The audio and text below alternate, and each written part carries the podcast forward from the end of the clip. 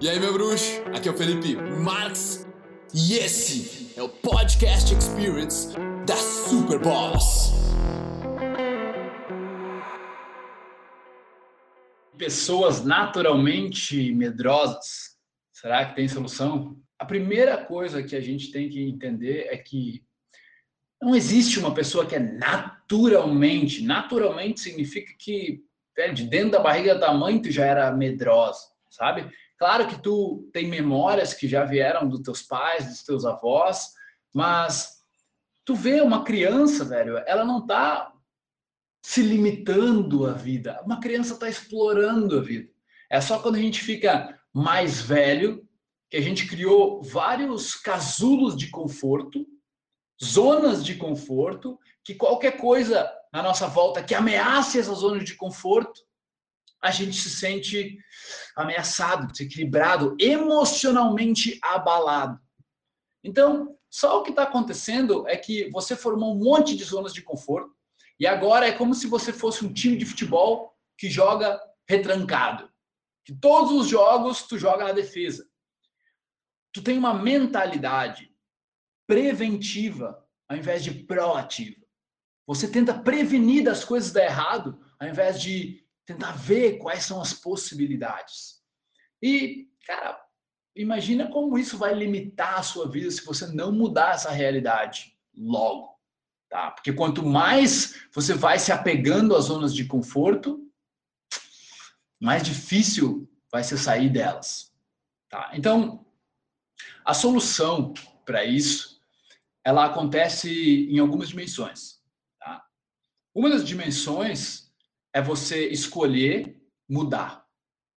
Escolher mudar. Escolher dizer assim, cara, eu posso até perder, mas eu vou jogar no ataque. Eu vou explorar um pouco mais. Eu vou, eu tô determinado a enfrentar esses medos, a expandir de pouquinho em pouquinho, um passo de cada vez essa zona de conforto, não precisa ser muito, mas eu vou de pouquinho em pouquinho, 0,1% todos os dias, botando o pé um pouquinho para fora, saca? E isso vai na tua mentalidade, pô, primeiro, tá, estamos fazendo, é para lá que eu vou, é para lá que eu vou. Esse se torna o propósito, vencer essa zona de conforto, tá? Outra coisa é você literalmente expandir a zona de conforto. Você vai ter que ficar desconfortável, sentir desconfortável. O medo, você tem que entender que é um mecanismo automático mente do que quer te proteger. Mas não tem um leão correndo atrás de ti, não tem um tigre, não tem nada te ameaçando, cara. Tem só uma pessoa que você está com medo de falar com ela. Ou que seu coração já dispara. Tá, beleza? Tu não está controlando isso ainda. Mas é porque tem muito condicionamento, tem muita memória já que você criou antes. Então, perceber que é um mecanismo natural, mas quando tu sentir o desconforto, adivinha o que tu vai ter que fazer? Ficar ficar confortável no desconforto. Tu vai ficar lá e relaxar. Um exemplo social disso para mim, cara, é quando eu tomava um fora de uma menina que eu ia conversar, ela não queria conversar comigo, ela era indiferente, eu me sentia o lixo, eu me sentia ignorado, eu me sentia o pior, mas eu respirava fundo, ia para um lugar um pouco afastado delas, sentia aquele desconforto. Eu não voltava logo para falar ha, ha, ha, e, e, com aquela risada falsa. Não, não. Eu parava no meio da música e bom, bom, bom a música lá e eu engolindo o meu desconforto, relaxando dentro do meu desconforto. Isso qualquer um pode fazer, cara. Ninguém vai ameaçar a tua vida, ninguém vai fazer nada. É só questão de você estar disposto a mudar, a enfrentar um pouquinho desse desconforto por vez, até que chega a hora, tipo de, meu, sinto desconforto em dar oi para a mulher da tá passeando com um cachorro na rua, vou dar oi e olhar nos olhos dela e vou embora, sabe? Faz aquilo que te deixa um pouquinho desconfortável, que você vai ver, velho, que